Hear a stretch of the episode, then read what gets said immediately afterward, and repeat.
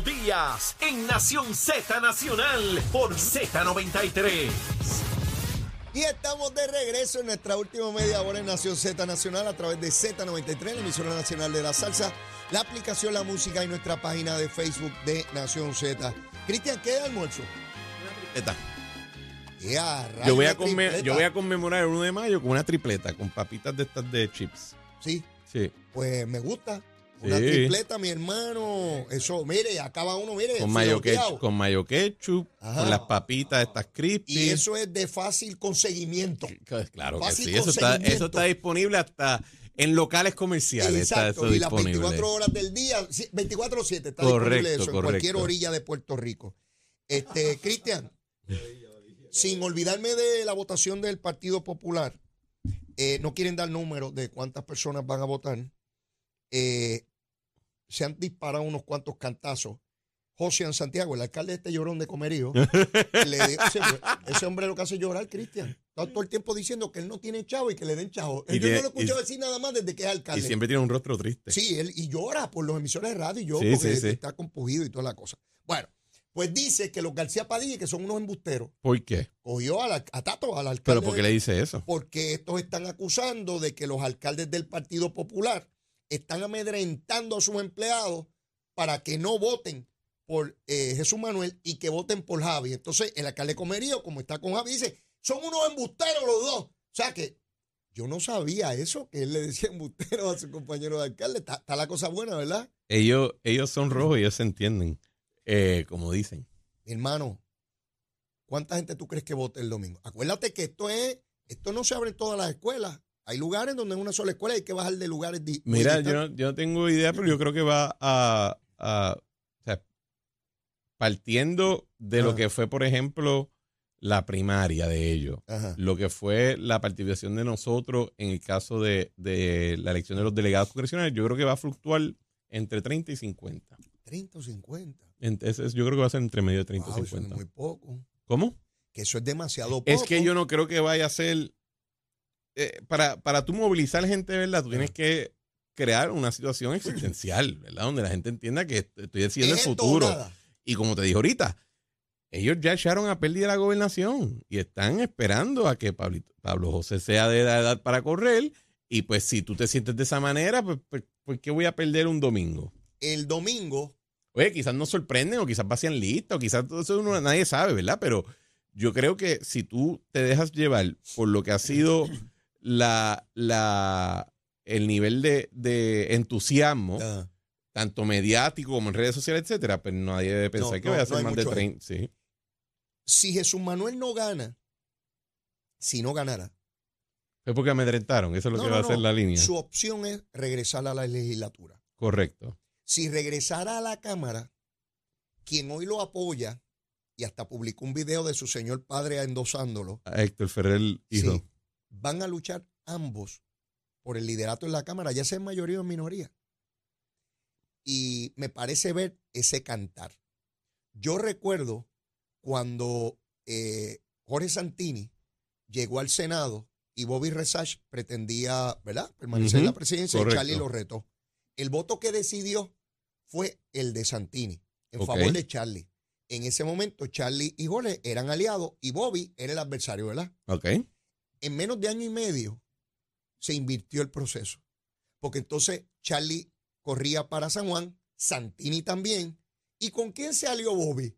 Con, Con Santini, Santini. claro. Así que quien es tu aliado hoy es tu adversario mañana. Y veo esa, es- veo esa pelea. Si Jesús Manuel no prevalece el domingo y decide regresar a la Cámara, lo veo enfrentado con quien hoy es su principal promotor. Es que yo creo que incluso otra pelea que puede darse es, vamos a decir que Javier Hernández gane. Y entonces el Partido Popular se consagra definitivamente como una confederación de alcaldes. Exacto. O sea, ahí sí que eso se quedó ya retratado. Eh, ¿Tú crees que no va a comenzar a haber lucha entre la rama legislativa dentro del Partido Popular y la rama municipal dentro del Partido Popular? Ahí va a haber a, a tiro limpio y eso lo vamos a ver. Y es por la ausencia de, de- de una figura clara que sea el líder o de hasta incluso un, un grupo de líderes. O sea, no hay una clase de líderes que entre ellos se coordinan. Aquí es un salpa afuera y ese es el efecto de, de también hasta cierto punto vivir en el pasado. O sea, en el debate este que se proyectó ayer, Ajá. eh, era bien triste ver que cada vez que le preguntaba, mira, mira lo triste que fue esto. A Jesús Manuel le preguntan en una, oye, ¿cuál ha sido un logro suyo en la legislatura en el tema de la salud? Y lo que él citó fue la ley del PNP, el cuatrenio pasado, cuando él era minoría para la reglamentación de, la, de las PBM. Y como él votó a favor, pues eso es del. O sea, ¿me entiendes lo que te digo? Wow. Cuando hasta te tienes que apropiar de los logros del Partido Nuevo Progresista, está fuerte la cosita. Sí, sí, y no, y, y- y no puede ni siquiera elaborar una proyección de lo que Igual, bueno, pues yo voy a igual hacer esto. hoy en el vocero, en, en la entrevista que se le hace de salida a José Luis Dalmau, él habla de que va a presentar un proyecto para mejorar el ERA, Ah, lo que sí, sea que eso ahora. significa. Y, y- y le dice, y parte de lo que ellos llevan argumentando es que quieren poder proveer para que no apliquen todas las leyes federales automáticamente en Puerto qué Rico, porque aparentemente las leyes federales son malas. Eh. Pe- pero nada- siempre que tú le haces la pregunta, ok, dime una que quieres quitar. Ajá. Dime una ley federal, dime Ajá. una, una, una, un solo reglamento, algo. Dime una ley federal que tú quisieras que no aplique aquí. Coquí, coquí, ¿verdad? Sí, sí. Así que, de nuevo, están cautivados por el pasado, por la, por la nostalgia, y eso no, no crea vigorosidad y no atrae liderazgo. Me llama la atención la posibilidad de ya a nivel gubernamental, porque todo- todos los partidos que tienen la posibilidad de estar en el gobierno de alguna u otra manera, cuando hay conflictos internos, eso se refleja en su gestión Claro, gubernamental. ¿Cómo cambiaría en algo quien se escoge el domingo frente a Pedro Pierluisi? Y me refiero ahora a Cámara y Senado. ¿Habrá cambios de política con relación al gobernador? No te sigo, ¿cómo, no- cómo así? Sencillo. José Luis lo liquidaron. Siente que su. Pues esa es la verdad. Olvídate lo que se diga para afuera. Yo he estado ahí. A José Luis su partido le dijo: ni te acerques porque te vamos a derrotar para presidente. Ni te acerques. Y él ni se acercó. Y se va de allí todos los días, da una, una explicación eh, eh, de tristeza de que logró, pero que no logró y que por eso va, pero que por eso no fue. ¿Cambiará José Luis su visión y su Senado de lo que pueda? Pues no domina toda su delegación hacia Pedro Pierluisi, buscando cómo proyectarse. No. Puede mejorar o empeorar las relaciones con el gobernador. No. de igual Tatito, que Tatito Yo- no es aquel hombre No, fuerte yo de creo que, yo creo francamente que, la, que lo que va a ocurrir, Ajá. sea lo que sea, es que cualquiera de los tres que gane la presidencia del Partido Popular va a querer tener, oye, control sobre su conferencia legislativa, ¿verdad?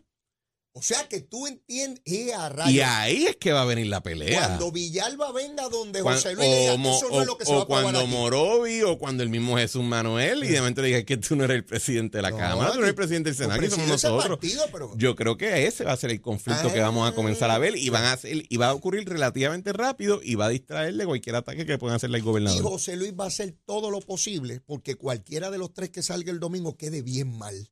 Para poderle decir a los demás, yo se los dije, Dije, y, conmigo era y mejor. yo creo que Tatito Hernández, dentro- tú puedes pensar lo que tú quieras, pero Tatito Hernández tiene ideas y él tiene una visión de cómo él cree que deben ser las cosas. una visión de mundo. A tal, ni- a, tal ni- a tal nivel que cuando incluso todo el mundo le dice, ¿estás loco? Él dice, pues loco, nos vamos, Ah, ¿verdad? exacto. Así que eh, ese va a ser el conflicto que yo veo, sea quien sea que gane. Porque al final del día te puedo decir esto. Ajá. Ninguno de esos dos líderes legislativos respeta a los que están corriendo. No respetan, Eso es verdad. No lo respetan. A ninguno. Así que no van a coger órdenes. Bueno, Tatito ¿Verdad? redujo a la obediencia Jesús Manuel. Pues entonces, cuando tú ves esa situación, ahí es que va a estar la pelea. Y, me- y mira, yo voy a tener la bolsa de popcorn Ajá. con un poquito de pique Ajá. y me la voy a estar gozando.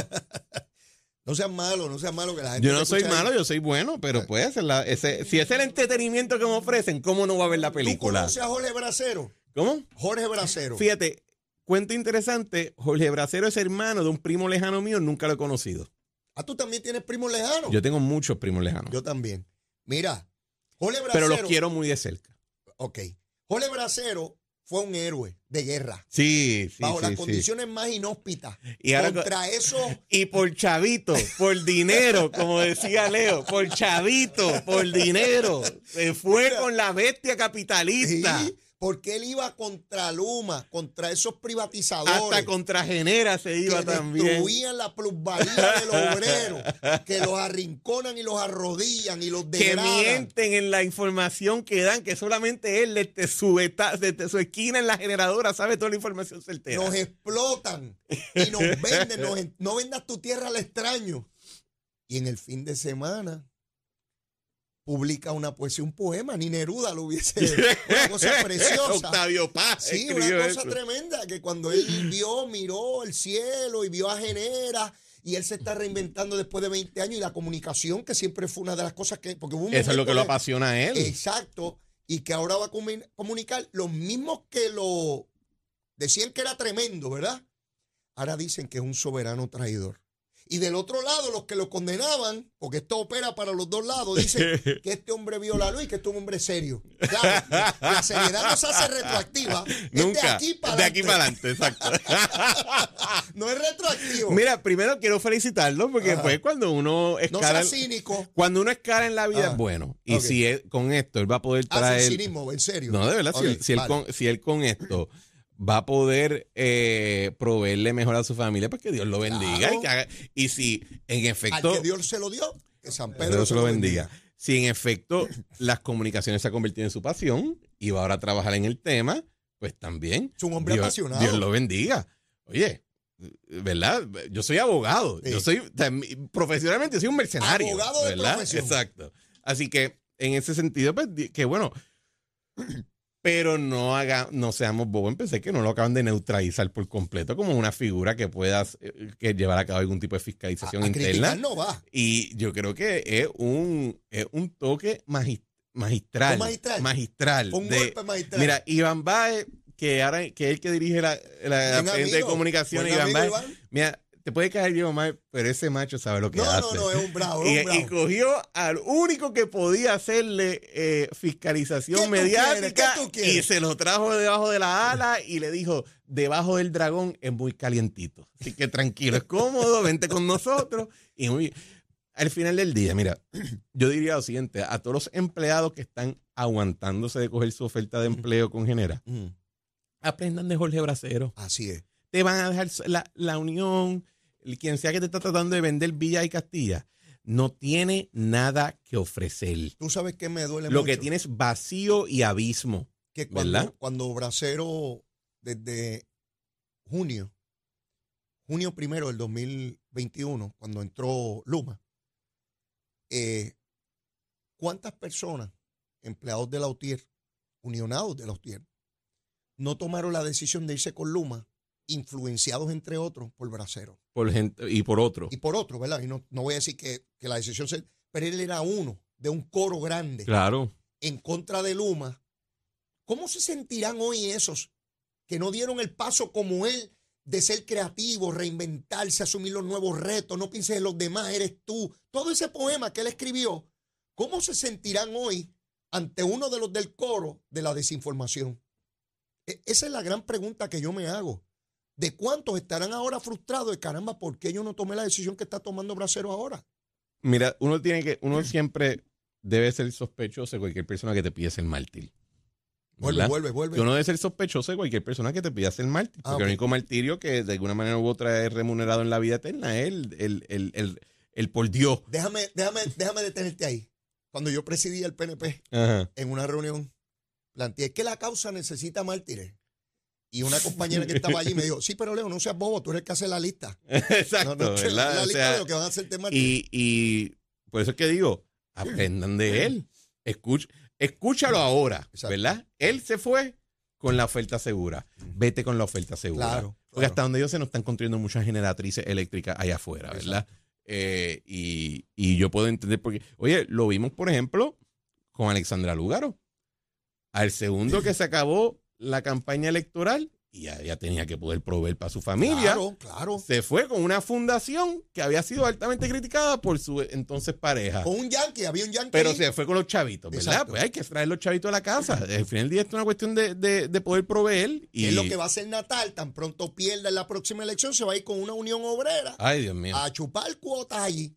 Sí, eso va a ser, a chupar cuotas a Tojendel y a decir que hay que liberar la patria. Y cuidado si no lo vemos en New York, por allá. Eh, este, oh, eso es muy posible, sí. sí. Entonces con Y allá pagan, y allá pagan bueno. y, y te va a dar el- Porque te pagan con chavitos de Nueva York. Exacto. Y entonces va a dar el discurso que es que desde la diáspora él está luchando por la patria. Claro que sí. Sí, porque estos pájaros son así. Desde la Quinta Avenida. Seguro, y hay que justificarlos en grande.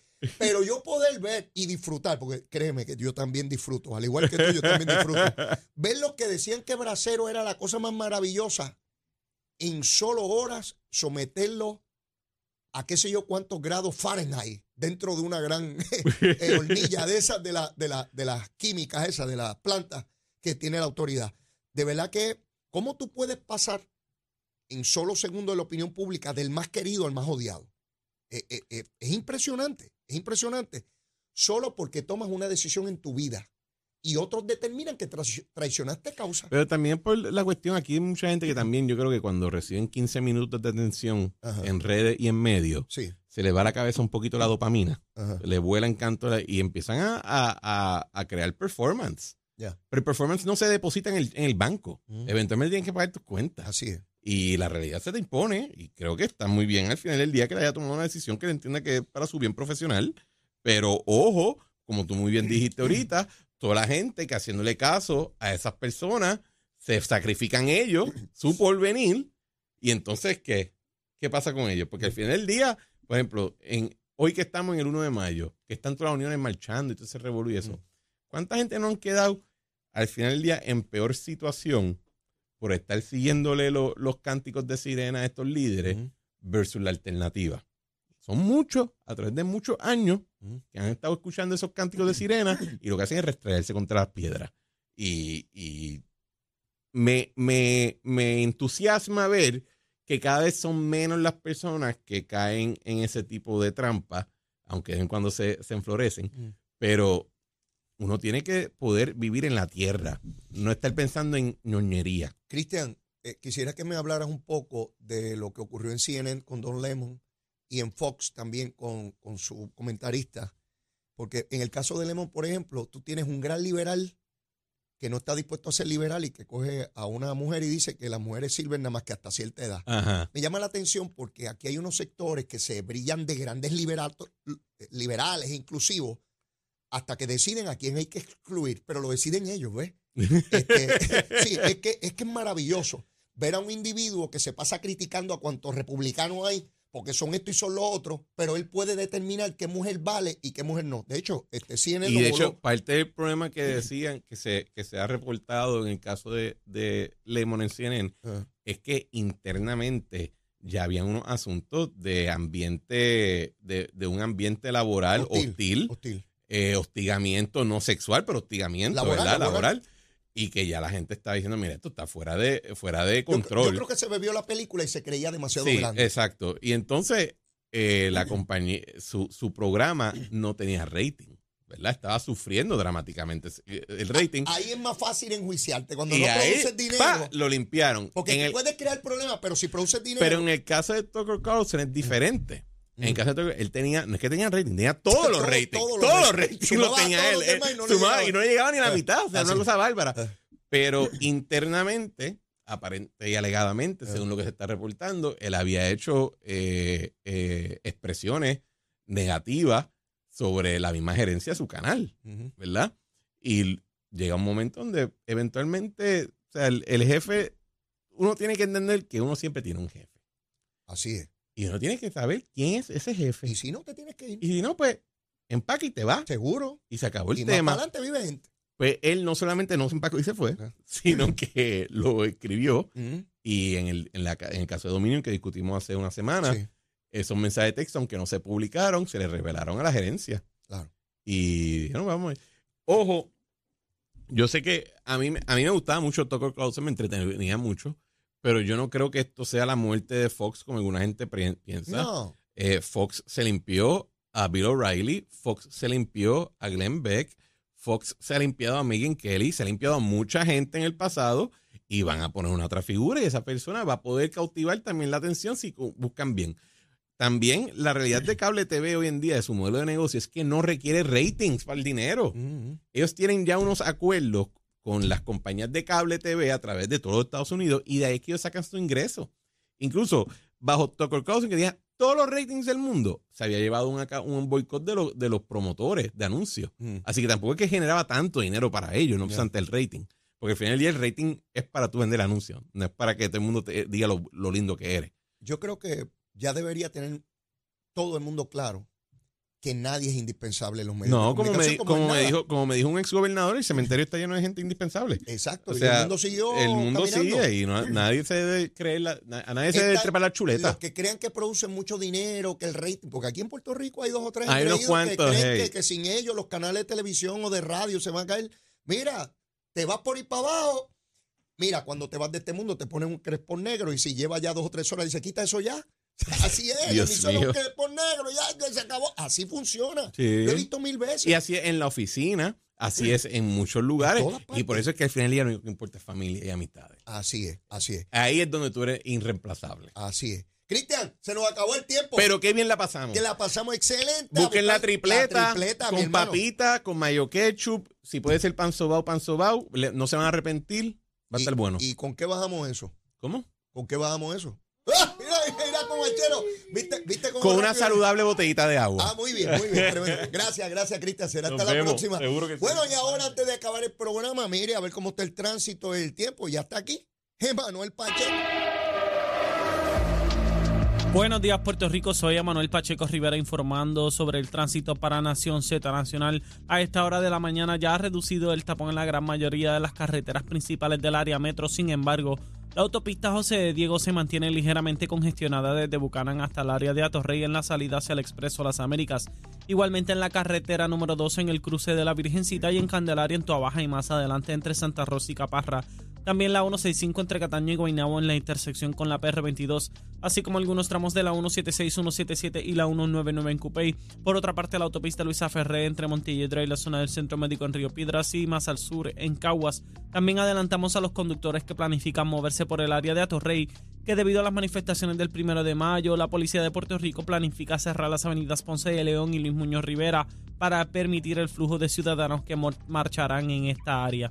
Ahora pasamos al informe del tiempo. El Servicio Nacional de Meteorología pronostica para hoy periodos de lluvia moderada a localmente fuerte que podrían ocasionar inundaciones menores en las carreteras y condiciones peligrosas para los conductores en el oeste de Puerto Rico. Las temperaturas alcanzarán los 90 grados en las zonas costeras y los bajos 80 grados en las zonas montañosas. Sin embargo, en el norte central se puede esperar un índice de calor que alcanzaría los 108 grados. Los vientos estarán del sureste de 10 a 15 millas por hora y en el mar el oleaje estará de 2 a 5 pies, con vientos del sureste de 5 a 15 nudos. Además existe riesgo alto de corrientes marinas para las playas del norte de Puerto Rico y Culebra debido a una pequeña marejada del noreste. Hasta aquí el tiempo les informó Emanuel Pacheco Rivera. Yo les espero mañana en otra edición de Nación Z y Nación Z Nacional que usted sintoniza por la emisora nacional de la salsa Z93.